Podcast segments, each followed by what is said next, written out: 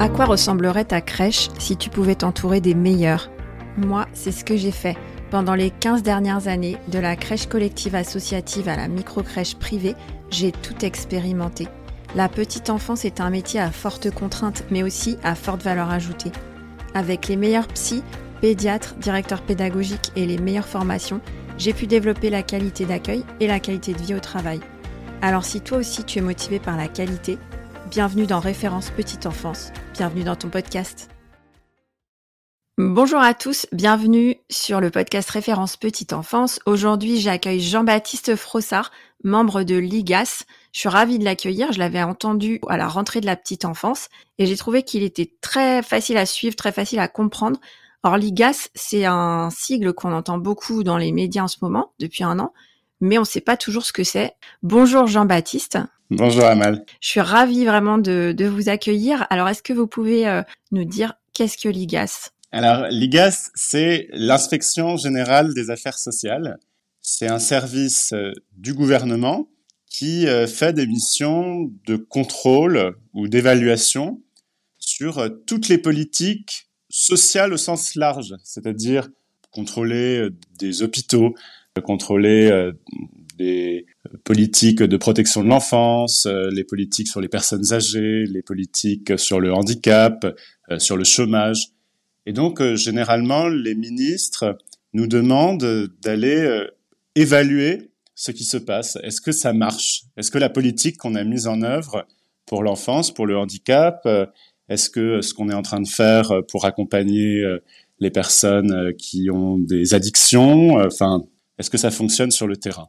Est-ce que euh, on gère bien cette politique? C'est ça l'essentiel de notre euh, travail. Donc c'est traduire, en fait, vous regardez si la, politique qu'on a élaborée, elle va vraiment se traduire dans les faits sur le terrain. Vous allez sur le terrain et vous regardez est-ce que ce qui a été décidé par le gouvernement se traduit dans les faits? Oui, on va sur le terrain, on regarde si effectivement ça fonctionne, et quand on voit euh, que des choses ne fonctionnent pas, ensuite on remonte le fil et puis on essaye de comprendre pourquoi. Donc là, on analyse euh, l'organisation administrative, tous les circuits euh, économiques, financiers, euh, le pilotage, qui gère quoi, pourquoi est-ce qu'il y a des dysfonctionnements et qu'est-ce qu'il faudrait changer pour que la politique marche mieux.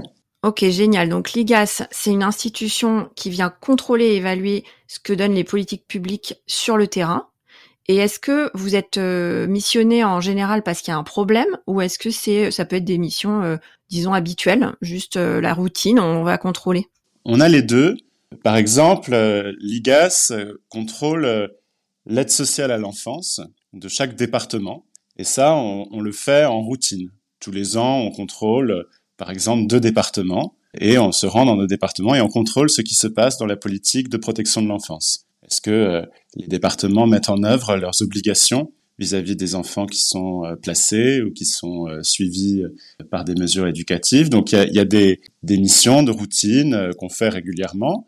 Et ensuite, pour beaucoup de missions, c'est parce qu'il y a un problème, ou en tout cas c'est parce que le gouvernement a besoin de comprendre si ça fonctionne ou pas, s'il y a des modifications à apporter, et donc il a besoin que pendant quelques mois, les inspecteurs se plongent en profondeur euh, dans la politique pour euh, pour lui dire ce qu'il en est. Ouais, en fait, vous êtes l'inspection euh, du gouvernement, quoi, d'une certaine manière. Et là, ce qui s'est passé dans la petite enfance, c'était pas un contrôle de routine. Il s'est passé vraiment un, un, problème, un événement très particulier, et le gouvernement a missionné l'IGAS pour venir sur le terrain. C'est ça, ça, ça, a été. Il y a eu évidemment, comme tout le monde s'en s'en souvient dans le secteur euh, la, mort d'un enfant dans, une crèche euh, qui a été euh, assassiné.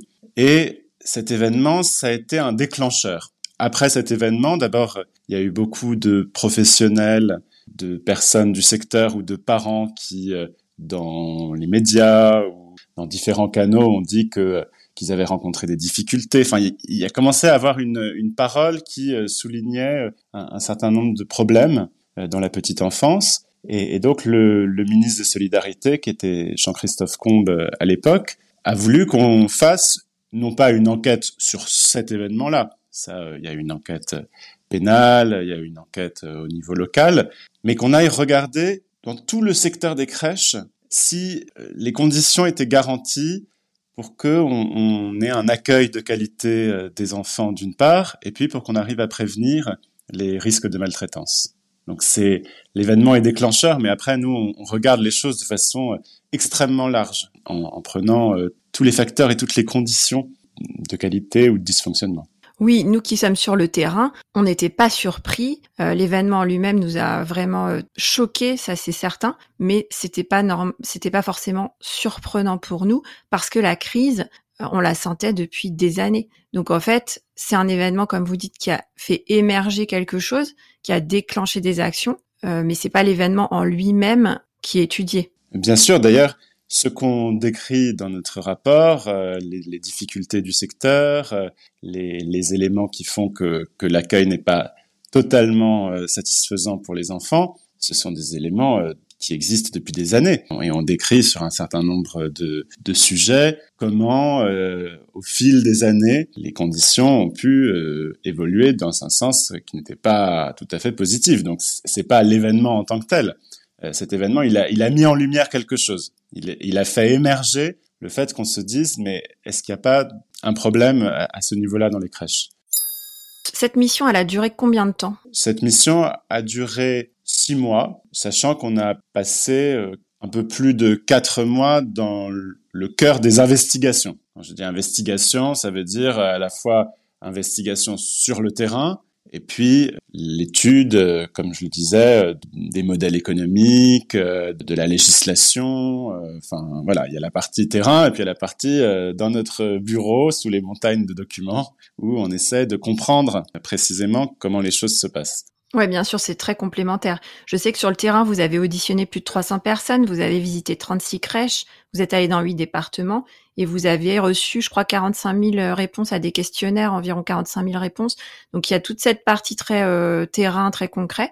Et après, euh, c'est euh, qu'est-ce qui est qu'est-ce qui est écrit dans la loi, qu'est-ce qui est dans le CSP, dans le code de la santé publique, enfin l'histoire aussi du secteur. Donc, c'est très complémentaire. Oui, c'est que c'est totalement complémentaire, c'est-à-dire notre, notre approche euh, quand on quand on inspecte, quand on évalue, c'est d'abord que on croise tous les regards sur le secteur, sur la politique qu'on est en train d'évaluer, le regard euh, des administrations, euh, des ministres, des directeurs, des professionnels du secteur, des bénéficiaires, des personnes qui sont concernées par la politique. On, on essaie de, de rassembler tous ces regards-là pour essayer de d'approcher un peu précisément la façon dont ça se passe. On va voir nous-mêmes aussi, évidemment, et on, essaie d'observer pour comprendre un peu finement euh, ce qui peut euh, bien se passer ou dysfonctionner. Et après, en effet, c'est très complémentaire. Comme je le disais, on, on va faire euh, l'étude des éléments techniques pour comprendre d'où ça vient. Et par exemple, si on dit il y a un problème avec le modèle de financement, on voit que les personnes nous disent on court après le remplissage, on court après le temps. Bon, ça, on, le comprend en allant voir sur le terrain, mais nous, après, il faut qu'on analyse en détail les modèles de financement, les modèles économiques, les données, pour voir si euh, ça crée des difficultés ou pas et comment on pourrait faire évoluer. Oui, qu'est-ce qui, dans les réglementations, va faire émerger une dérive concrètement sur le terrain, en fait? Oui, dans les réglementations ou dans l'organisation du, du, secteur euh, et, dans la façon, euh, oui, dont on régule ou dont on finance.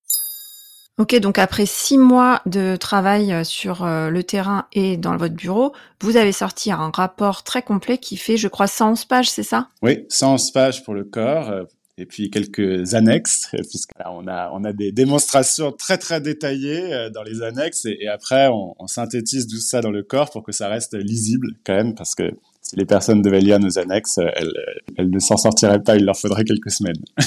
Ouais, mais déjà on peut lire le début du rapport si on n'a pas envie de lire euh, tous les documents. Et on peut lire la synthèse de cinq pages. La petite synthèse qui est assez assez digeste en fait. Et moi, ce qui m'a marqué dans le rapport, c'est ce terme d'hétérogénéité euh, de la qualité d'accueil dans les crèches en France. C'est quelque chose qui m'a pas surprise encore une fois. Euh, j'ai trouvé que c'était euh, assez parlant en fait de dire voilà en fait il y a une hétérogénéité et comment on fait pour garantir que tout le monde ait droit à la même qualité dans sa crèche quoi, que ce soit les pros ou les familles, les enfants. Comment on fait pour qu'il y ait une homogénéité de la qualité d'accueil dans les crèches? Ça, c'est très important parce que c'est vrai que l'hétérogénéité, ça veut dire certains établissements vont bien fonctionner, mais Quand il y a des éléments qui font que ça se met à dériver, à dysfonctionner, que c'est plus très solide, euh, on n'a pas les conditions, il n'y a pas les garanties pour euh, arriver à, à retenir les choses, à prévenir les dysfonctionnements. Pour, pour que ce soit plus homogène, ça veut dire qu'il faut de meilleures formations pour tout le monde, pour qu'il y ait une sorte de d'accord collectif et général sur euh, ce qu'il est bon de faire dans, dans l'accueil d'un enfant. Euh, ça veut dire aussi que euh, les financements sont plus égaux entre les établissements, parce qu'aujourd'hui, vous avez des établissements qui sont bien financés, d'autres qui sont sous-financés et qui n'ont pas les moyens pour, pour avancer. Et ça veut dire que on est un petit peu plus rigoureux sur certaines sur certaines normes notamment, je le disais, pour la, qualification des personnes euh, et pour les pratiques. Comment vous vous êtes senti euh, dans le, sur le terrain? Comment vous avez été perçu par les pros de la petite enfance? Euh, Aujourd'hui, moi, j'ai l'impression qu'il y a encore quand même pas mal de distance entre l'IGAS et le français moyen, je vais dire.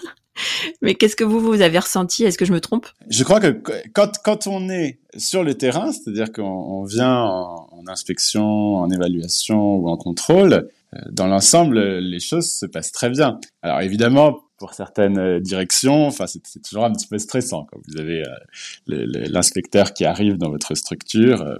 Mais c'est un moment où on vient écouter et comprendre la réalité quotidienne des professionnels. On, on prend tout le temps nécessaire pour observer leur activité, puis pour les entendre, on les, on les auditionne, on prend du temps avec eux, ils ont le temps de nous, de nous expliquer euh, ce, qui ne va pas pour eux euh, dans la façon dont ils peuvent faire leur travail, dans les conditions qu'on leur donne. Donc souvent, euh, c'est au contraire un, moment qui est qui apporte aux professionnels, qui est important pour eux, parce que vous dites il y a de la distance. Bon, fatalement, nous, on est un, un service de l'État à Paris, on est une centaine d'inspecteurs pour, pour tout le pays. Donc ça paraît très loin pour quelqu'un qui est, qui est en train de travailler dans une crèche.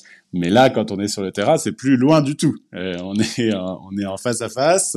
Euh, on vient du gouvernement et on prend euh, une heure pour écouter un professionnel et pour qu'il nous explique ce qui ce qui ne va pas pour lui, ce qui va bien et comment ça marche dans son quotidien. Donc, euh, ce sont des, relations qui sont souvent très bonnes. Oui, ça m'étonne pas. Quand euh, la PMI euh, vient contrôler les, crèches, moi, je, je, présente toujours la PMI comme un partenaire. Et c'est vrai que dans le secteur, parfois, bon ben, les personnes qui vous contrôlent, on les voit pas toujours comme des partenaires. Mais moi, je voyais vraiment la PMI comme un de nos partenaires bienveillants et, le contrôle comme un axe d'amélioration. Donc, euh, bon, je suis pas surprise en fait par le fait que ça se passe très bien quand vous allez sur le terrain. Après ce, cette mission et ce rapport, vous portez maintenant une nouvelle actualité. L'IGAS euh, et la petite enfance, c'est pas fini, ça continue. Donc maintenant, je crois que vous allez porter euh, bah, toute l'ambition en fait du secteur. L'IGAS et la petite enfance, ça n'est pas du tout fini puisque la, la, ministre a annoncé en septembre plusieurs missions euh, de, l'IGAS qui vont, qui viennent à la suite du rapport sur les crèches. Il y aura, il y aura des travaux notamment sur euh, les signalements euh, de maltraitance, euh, les circuits de plainte, de réclamation. Il y aura des travaux sur les micro-crèches qui vont venir approfondir ce qu'on a, ce qu'on a indiqué dans notre rapport du printemps. Et puis, la ministre, effectivement, m'a demandé de, d'animer, de piloter un travail qui là va être un travail national euh, avec toutes les parties prenantes, avec euh, les professionnels, euh, les gestionnaires, les scientifiques, les administrations, les villes, les départements. Et ça, ce travail, c'est pour construire un référentiel de l'accueil de la petite enfance, un référentiel de qualité, un référentiel de bonne pratique. Quels sont tous les points qu'on attend comme élément de qualité, comme bonne pratique dans une crèche, mais aussi euh, chez un assistant maternel, dans la garde à domicile. C'est tout l'accueil de la petite enfance. On va construire ce référentiel. On va construire également de nouvelles formes d'évaluation et de contrôle. Le contrôle et l'évaluation, ce sera un contrôle de la qualité d'accueil. Parce qu'on a dit un peu dans le rapport, souvent c'est très euh, réglementaire. Est-ce que votre frigo est à tel degré? Est-ce que vos prises, etc. Alors ça, il faut le faire. Euh, il faut bien que les, les, enfants soient en sécurité et que les règles sanitaires soient respectées. Mais là, c'est pas ça qu'on veut en priorité dans le contrôle de qualité. Le contrôle de qualité, c'est est-ce que quand vos professionnels euh, font un change, c'est un temps pour eux pour euh, construire une interaction individuelle avec l'enfant? Est-ce que le regardent, prennent le temps d'échanger? Est-ce que quand les, les, enfants euh, mange euh, Comment se passe euh, l'accompagnement à l'autonomie? Est-ce que on fait pour eux parce qu'on n'a pas le temps? C'est tout ça qu'on va construire. Donc référentiel, qualité et bonne pratique, évaluation et contrôle. Et puis la dernière chose, ce sera très important aussi, c'est que je vais construire à partir de là, avec tous les acteurs, de nouveaux référentiels, de nouvelles définitions pour les formations. À tous les niveaux de formation, qu'est-ce que c'est les attendus communs Qu'est-ce que tout le monde, qu'on soit euh, infirmier puériculteur, auxiliaire de puériculture, éducateur de jeunes enfants, euh, CAP, euh, AEP, euh, Bac Pro, tout ce qu'on veut, quel que soit le diplôme, qu'est-ce qu'on doit connaître et maîtriser pour chaque niveau sur la connaissance du développement de l'enfant, avec tout ce qu'on sait maintenant sur les neurosciences, la neurobiologie, etc. Et puis les outils. Qu'est-ce que ça veut dire de maîtriser l'observation des enfants? Etc.. Donc tout ça, on va le définir. Donc c'est vraiment les trois aspects référentiel qualité, évaluation contrôle et formation des professionnels. Donc c'est, vous voyez, sur sur tout ça, euh, reposer un peu les les éléments de base qui vont faire que euh, qu'on qu'on sait où on va, qu'on sait comment on avance pour avoir euh, un, accueil de meilleure qualité. Ok, et là vous dirigez la mission? Oui, c'est-à-dire ça va ça va prendre la forme, si vous voulez, d'une de grande commission, disons, euh, où il y aura des représentants un peu de tout le monde, et ce sera moi qui dirigerai, qui piloterai. Euh, ouais, c'est ces, commissions, cette, cette démarche générale. Parce qu'en fait, l'IGAS, ça représente combien de personnes? Comment c'est organisé? Alors l'IGAS, il y a à peu près 120 inspecteurs qui sont en, activité. Donc, on a les missions classiques dont je parlais, l'évaluation, le contrôle, euh, où là, vous avez deux, trois, quatre inspecteurs qui sont dans une mission. Et après, il y a aussi ce que je suis en train de faire, c'est-à-dire ce qu'on appelle une mission d'appui. Le gouvernement demande qu'un inspecteur vienne auprès de lui pendant quelques mois pour porter un projet euh, et l'aider aller au bout d'une d'une réforme ou d'un projet politique. Donc là, euh, je serai pendant quelques mois auprès euh, de, de la ministre Aurore Berger pour piloter effectivement ce, projet sur la qualité de l'accueil. Voilà, on est vraiment au cœur d'une mission spéciale.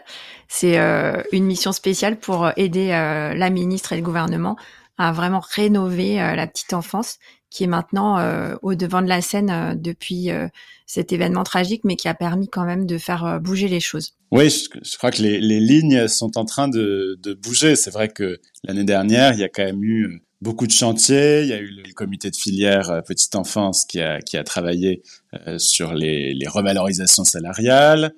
il y a eu notre rapport, il y a eu de, de, nouveaux budgets qui ont été accordés après ça avec des, des moyens très ambitieux euh, pour le pour le secteur. Euh, je crois qu'on est à, on est à un moment euh, où on peut espérer qu'il se passe beaucoup de choses pour la petite enfance. C'est redevenu une question politique de premier plan. Exactement, et j'adore quand vous dites ça.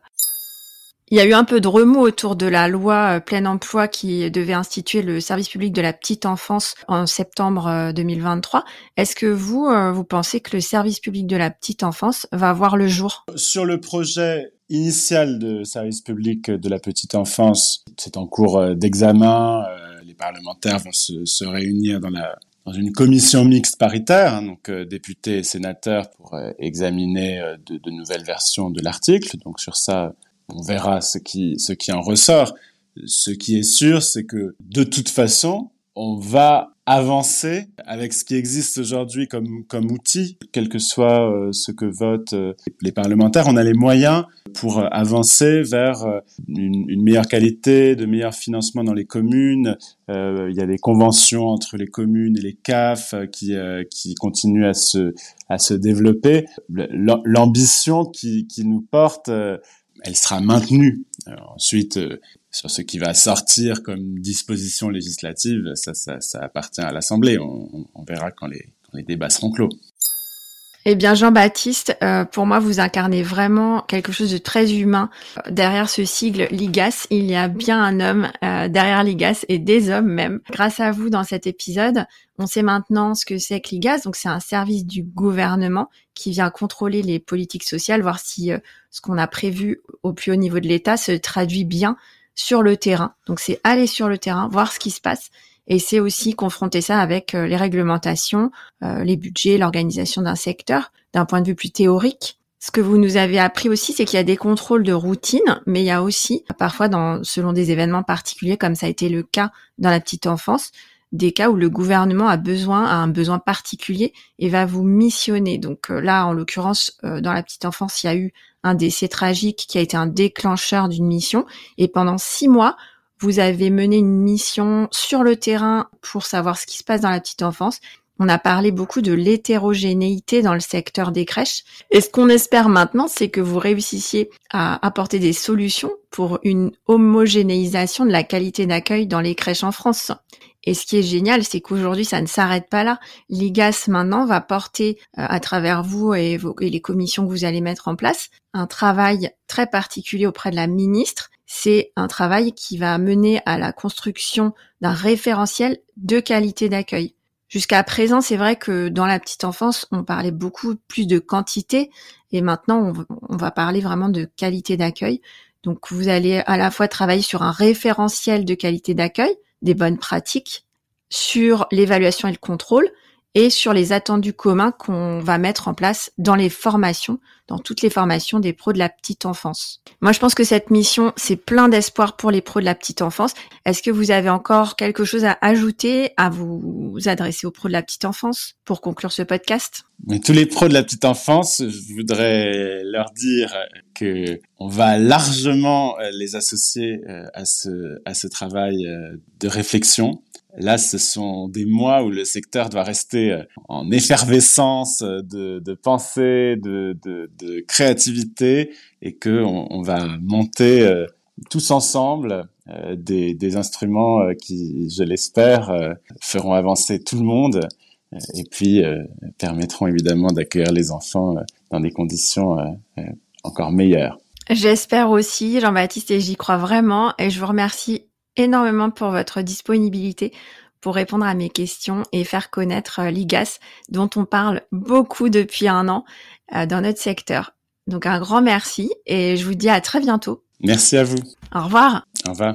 Merci d'avoir écouté cet épisode jusqu'au bout. J'espère qu'il t'a plu et que tu en ressors inspiré. Si c'est le cas, abonne-toi pour ne rater aucun épisode. Parle-en autour de toi et surtout laisse-moi une note 5 étoiles et un avis sur Apple Podcast.